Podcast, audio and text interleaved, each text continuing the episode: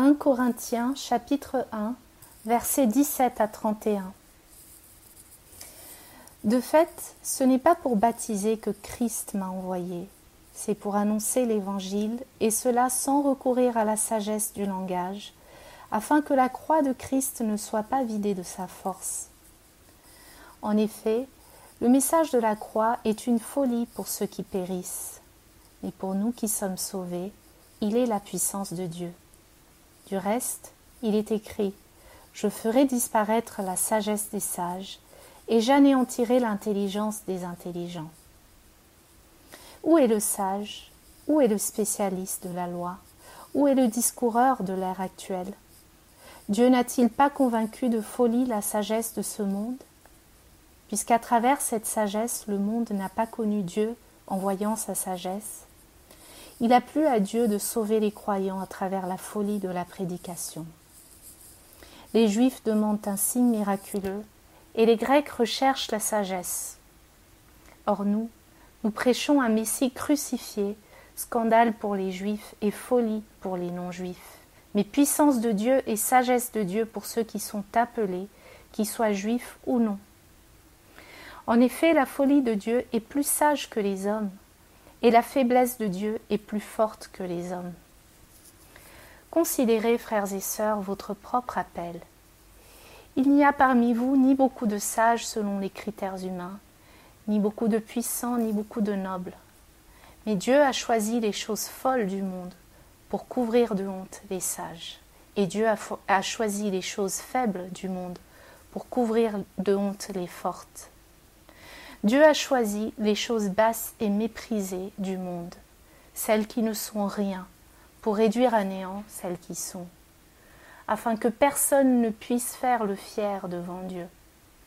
C'est grâce à lui que vous êtes en Jésus-Christ, lui qui est devenu par la volonté de Dieu notre sagesse, notre justice, la source de notre sainteté et notre libérateur, afin, comme il est écrit, que celui qui veut éprouver de la fierté mette sa fierté dans le Seigneur.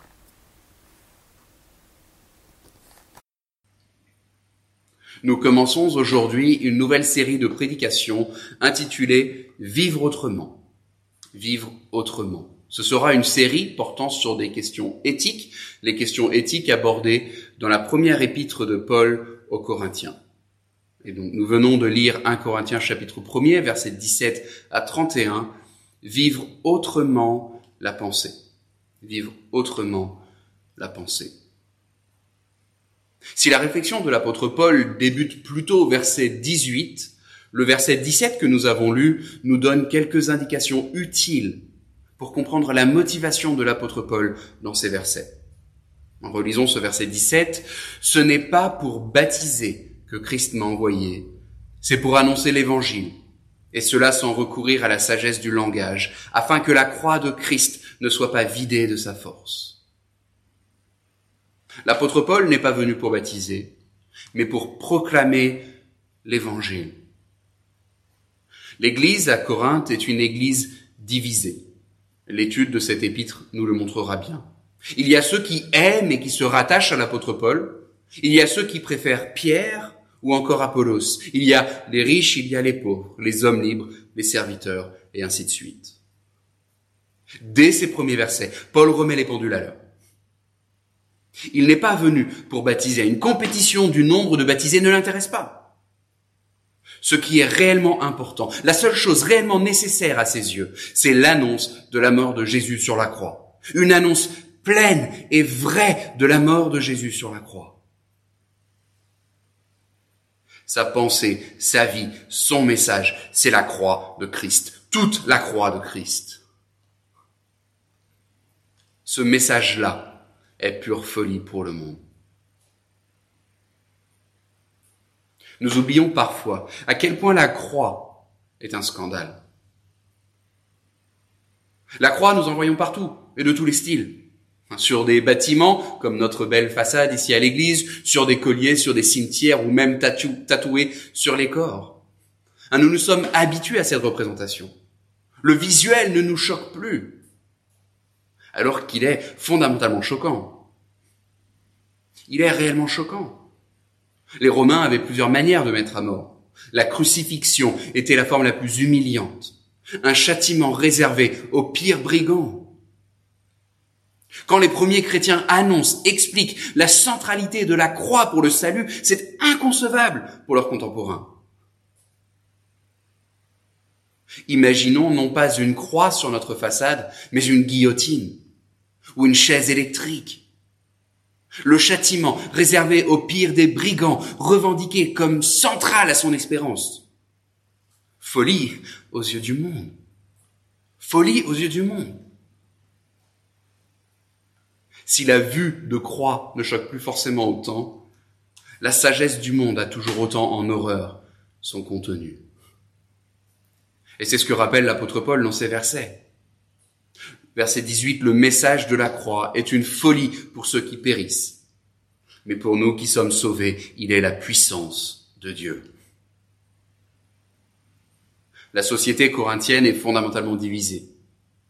Et cette division se retrouve dans l'Église. Quelle est la réponse de l'apôtre Paul? Il n'y a pas de division aux yeux de Dieu, il ne devrait pas y en avoir dans votre Église bah, De manière surprenante, ce n'est pas ce qu'il dit. Ce n'est pas ce qu'il dit. Au contraire même, oui pour l'apôtre Paul, il y a une vraie division fondamentale dans l'humanité. Il y a une vraie division fondamentale dans l'humanité. La société corinthienne est divisée, il y a bien deux types d'êtres humains, mais cette division, en revanche, n'est pas celle annoncée par la société corinthienne. Pour l'apôtre Paul, il y a d'un côté ceux qui se perdent, de l'autre, il y a ceux qui sont sauvés. Il y a ceux qui se perdent, il y a ceux qui sont sauvés. Cette différence-là est la seule qui se verra dans l'éternité. Dans l'éternité, il n'y aura plus de riches ou de pauvres. Il n'y aura plus d'hommes libres ou d'esclaves. La seule distinction qui importe est celle présentée ici. Il y a ceux qui se perdent, il y a ceux qui sont sauvés.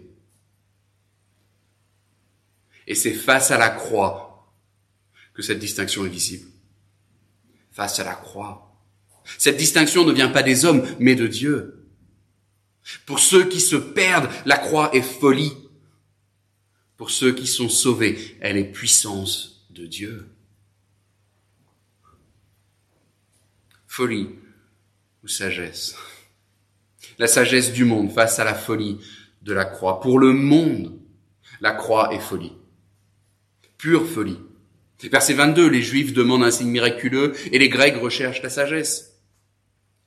Au temps de l'apôtre Paul, la société corinthienne est divisée au niveau spirituel en deux groupes différents. Il y avait les juifs qui attendaient le salut venant de Dieu et il y avait les grecs qui, par leur sagesse, cherchaient à expliquer le monde. Les juifs demandaient des signes, des miracles pour authentifier le message de l'apôtre Paul. Et pour être franc, leur attitude est tout à fait compréhensible. Cela fait des siècles qu'ils attendent le sauveur envoyé par Dieu. Et cela fait des siècles que des imposteurs viennent se présenter comme étant ce sauveur. Comment faire pour authentifier le Messie envoyé par Dieu? Bah, Par ces miracles que seul Dieu pouvait réaliser. Les Grecs, eux, cherchaient une sagesse philosophique qui pourrait expliquer le monde tel qu'il est, qui pourrait enfin tout expliquer. Pour être quelqu'un à Corinthe, il fallait du prestige, de l'intelligence rhétorique, de l'honneur. Le vrai sage pourrait convaincre des foules entières. Sa pensée serait rhétoriquement imbattable. Le vrai sage saurait également naviguer parfaitement dans les sphères politiques. La sagesse juive et la sagesse grecque de l'époque étaient bien différentes. Mais elles étaient pourtant fondamentalement similaires similaires, parce qu'elles se basaient sur leurs propres critères, leur propre compréhension. Or, dit l'apôtre Paul dans le verset 23, nous nous prêchons un Messie crucifié, scandale pour les Juifs et folie pour les non-Juifs. Tous cherchaient un message compatible avec leur sagesse, leurs critères, leurs valeurs, leur culture et ainsi de suite. Et ainsi, Jésus a accompli des miracles. L'apôtre Paul également. Mais ces signes-là n'étaient pas suffisants. Pour un juif de l'époque de Jésus et de l'apôtre Paul, le signe attendu, le miracle attendu, c'est un miracle politique, nationaliste et militaire. Le signe attendu, c'est le renvoi de Rome à Rome et l'établissement du règne messianique. Bien qu'annoncé dans l'Ancien Testament, la mort du Messie est cause de rejet. Le Messie est mort sur une croix. Pour eux, la croix est bien preuve qu'il n'était pas le Messie. Pour un grec qui aspirait à la rhétorique, à l'engouement populaire, qui aspirait à l'honneur, qui aimait la sophistication, le déshonneur d'une mort barbare sur une croix est pure folie. Pour le monde au temps de l'apôtre Paul, peu importe son arrière-plan, la croix est folie. Pour un homme riche, entendre que le Messie a donné sa propre vie en sacrifice pour payer la dette d'un autre, c'est folie. Pour un homme libre, d'entendre que le roi est venu comme serviteur, folie. Peu importe son arrière-plan, la croix est folie. Aujourd'hui encore, aujourd'hui encore, peu importe le contexte, le message de la croix est folie pour nos contemporains. Folie. Où est le sage, verset 20 Où est le spécialiste de la loi? Où est le discoureur de l'ère actuelle? Dieu n'a-t-il pas convaincu de folie la sagesse de ce monde? Dieu qui se fait homme, le roi qui vient pour servir, la mort qui permet la vie, la grâce au lieu des œuvres. Il n'y a sur terre pas une seule société où le message de la croix semble logique, normal et concevable. Un monde capitaliste sera incapable de reconnaître la sagesse de la croix. Pareillement pour le communisme, la croix est folie. Plus encore, même dans les grands principes intellectuels de notre société, la croix est et sera toujours folie. Elle est folie pour les courants libertaires, tout comme elle l'est pour les courants légalistes également. Pas un seul grand principe de notre monde ne pourra reconnaître dans la croix une sagesse, une vraie sagesse. La sagesse du monde est incapable de reconnaître la sagesse de Dieu. Incapable. Le monde cherche la sagesse, mais l'apôtre, lui, annonce la folie de la croix. La folie de la croix. Verset 18. En effet, le message de la croix est une folie pour ceux qui périssent. Mais pour nous qui sommes sauvés, il est la puissance de Dieu. Hein, le message de la croix et la puissance de Dieu. L'apôtre Paul est un homme intelligent. Il sait très bien ce qui plaît aux hommes. Il lui serait simple de mettre toutes les formes attendues de la rhétorique, d'accommoder son message un petit peu selon ses interlocuteurs pour avoir plus de succès. Mais l'apôtre ne cherche pas le succès. Il ne cherche pas la popularité. L'apôtre n'est pas comme ces penseurs grecs qui se basent sur leur propre compréhension du monde comme base pour leur raisonnement. L'apôtre Paul est prédicateur de l'évangile. Il n'est pas philosophe, penseur ou orateur, il est porte-parole. Les termes qu'il utilise dans les versets 17 et 18 ne sont pas choisis par hasard. Il est prédicateur de l'évangile. Son ministère n'a rien à voir avec celui de discoureur ou de philosophe. Il est prédicateur, porte-parole de la bonne nouvelle de Jésus-Christ. Hein, c'est intentionnellement que l'apôtre Paul choisit ce terme de prédication, allant jusqu'à dire au verset 21 que même dans sa forme, la prédication est folie pour ses contemporains. Le rôle d'un prédicateur n'a rien à voir avec celui d'orateur. La prédication n'a rien à voir avec un TED Talk. Hein, ces conférences au format moderne et appréciées par beaucoup, ça n'a rien à voir. L'apôtre Paul est un messager, un porte-parole d'un message qui annonce une folie. Oui, tant pour les juifs que pour les grecs, le message sera accepté bien plus facilement si on oublie de mentionner la croix un Dieu incarné venu pour nous sauver, Jésus à la droite du Père, couvert d'honneur et de majesté, qui souhaite que l'humanité le suive, maintenant car le roi revient bientôt. Ce message-là n'aurait pas été si compliqué à accepter. Mais la croix, elle, est folie, scandale et faiblesse pour les contemporains de l'apôtre. La croix est folie. La croix, aujourd'hui encore, est folie et scandale. Elle est folie et scandale aujourd'hui encore. Mais la folie de la croix est bien plus sage que la sagesse des hommes.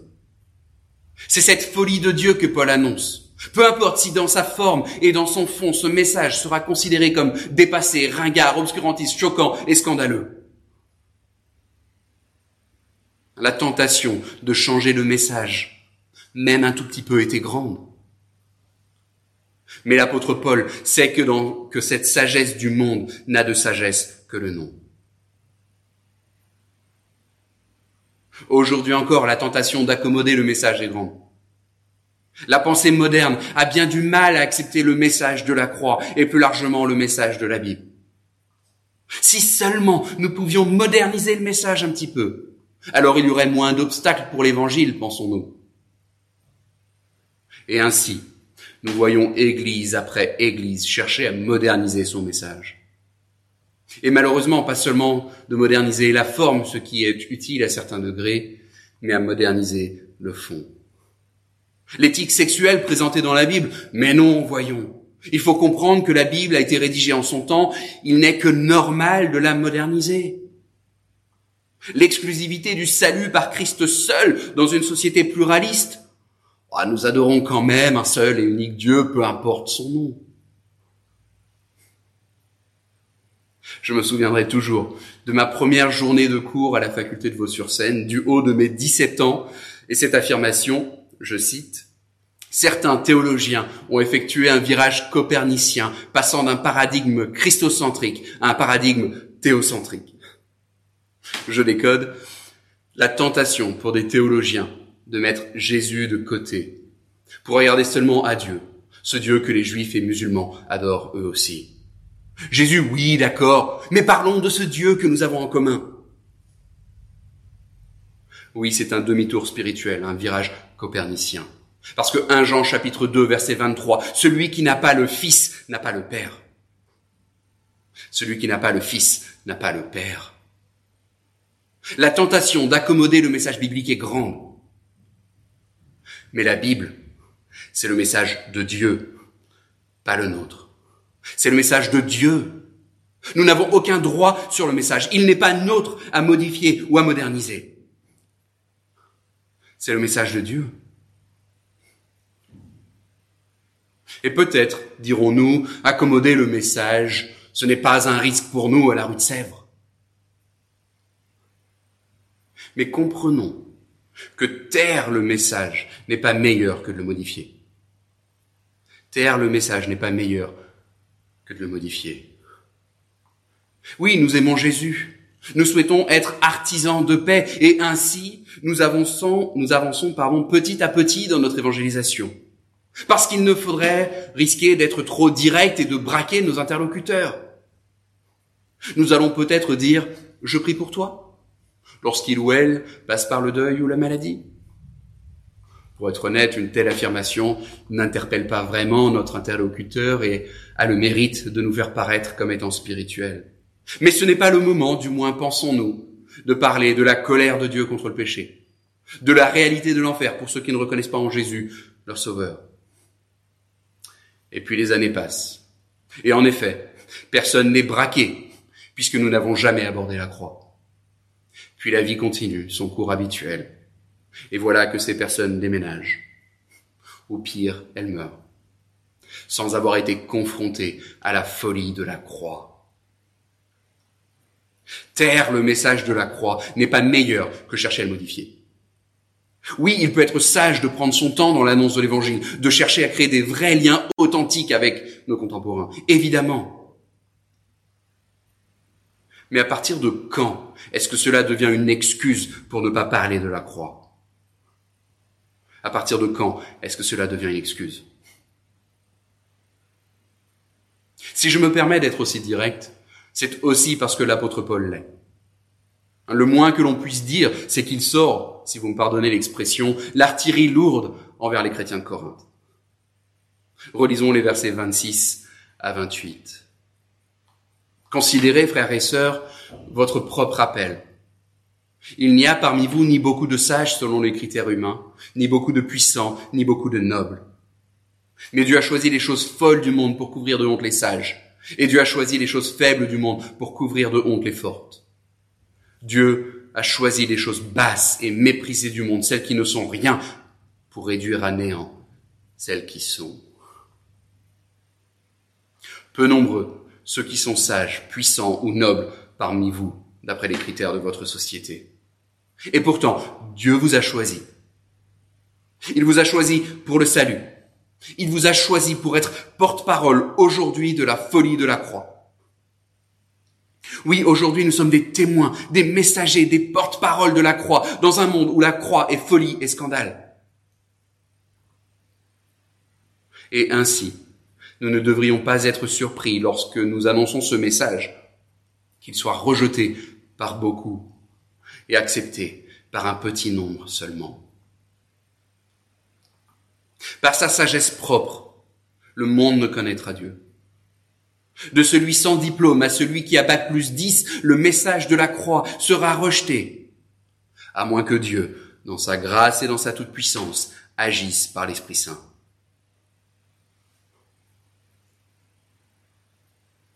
Comprendre cela devrait nous décharger d'un fardeau. Lorsque nous témoignons, lorsque nous parlons de la croix, il nous faut compter sur Dieu, pas sur nos capacités propres. Il faut compter sur Dieu. Et évidemment, ce n'est pas une excuse pour ne pas se préparer. Tout chrétien devrait être capable d'expliquer le message de la croix en deux minutes chrono.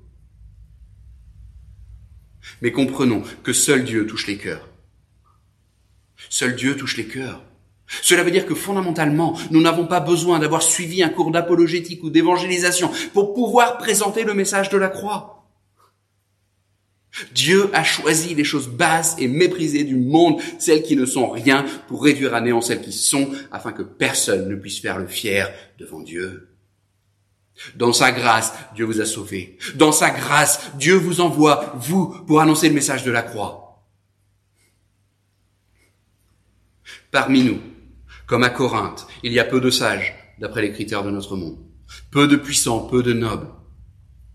Mais ce n'est pas grave, parce que nous n'avons pas besoin de cela. La seule chose dont nous avons besoin, c'est du message de la croix. Le message de la croix. J'aime le bricolage. Mais un des éléments qui est frustrant avec le bricolage, c'est que pour être efficace, il faut avoir les bons outils. Et c'est le cas jusqu'au simple tournevis. Si ce n'est pas le bon, ça ne va pas marcher. Avec l'évangélisation, c'est presque le contraire. Nous voulons plus de moyens, plus d'outils pour être efficaces. Mais comprenons que le seul outil de la foi est cruciforme. Le seul outil de la foi est cruciforme. J'étais pécheur, voué à la colère de Dieu. Mais dans sa grâce, Dieu a envoyé Jésus mourir sur une croix à ma place. Jésus est ressuscité et je serai à ses côtés jusque dans l'éternité. La croix, voilà notre sagesse. La croix, voilà notre témoignage. La croix.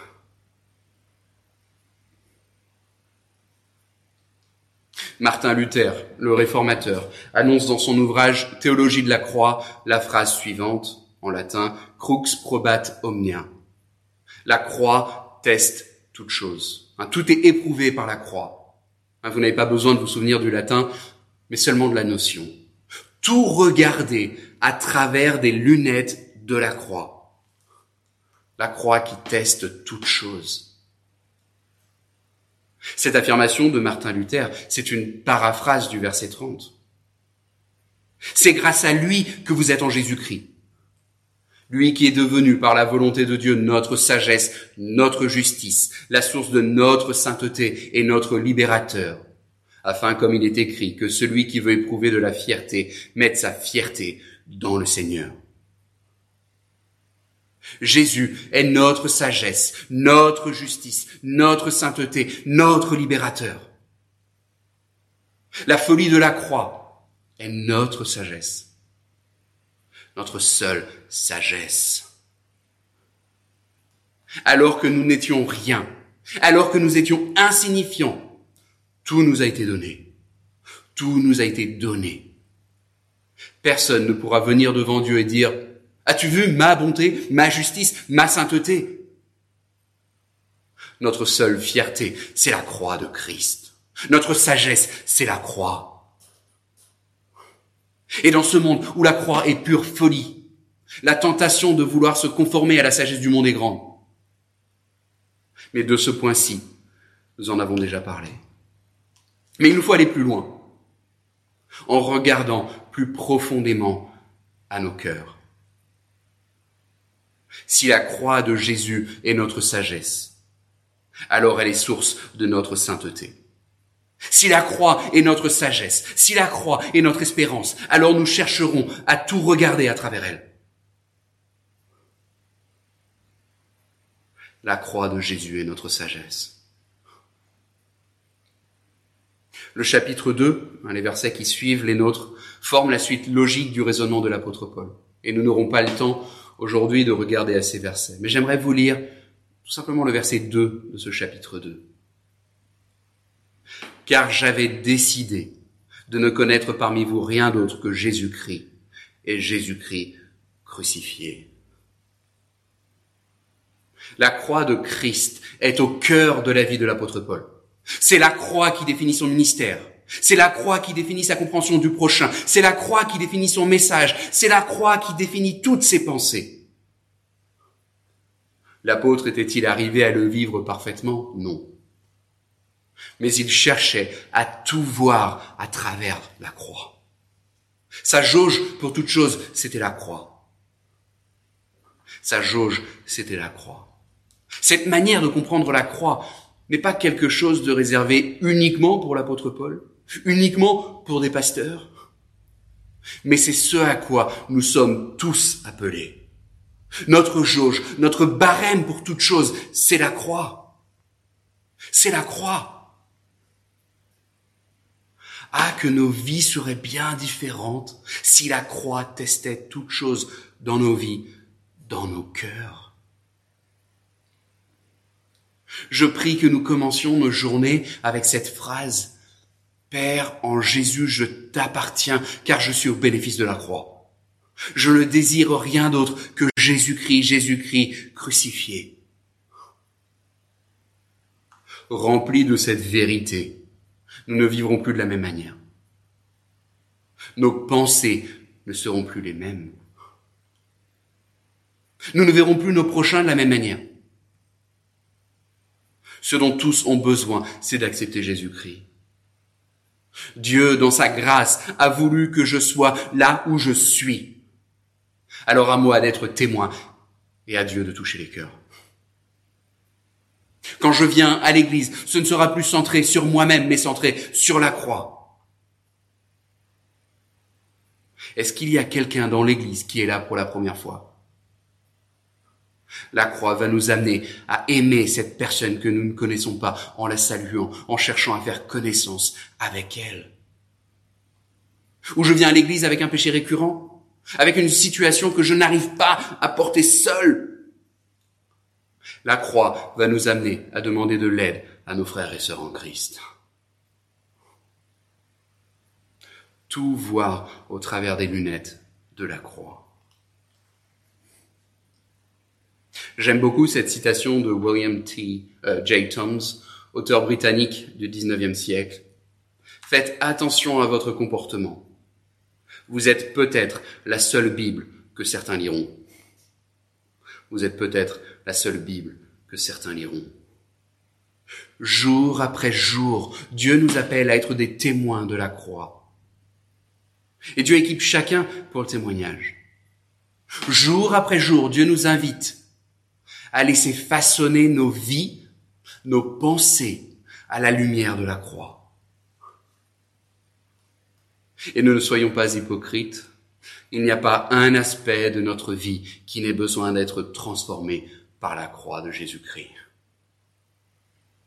Si la croix est notre sagesse, Alors la croix va remettre en cause bien des choses. La croix va nous amener à vivre autrement nos pensées, la justice, la sexualité, le mariage ou le célibat, la liberté, la communion, les dons et les ministères, la vie communautaire et l'espérance. Voilà certains des thèmes que nous étudierons dans le cadre de cette série. Si la croix est notre sagesse, alors elle va remettre en cause bien des choses. C'est grâce à lui que vous êtes en Jésus-Christ. Lui qui est devenu par la volonté de Dieu notre sagesse, notre justice, la source de notre sainteté et notre libérateur. Afin, comme il est écrit, que celui qui veut éprouver de la fierté mette sa fierté dans le Seigneur. Amen.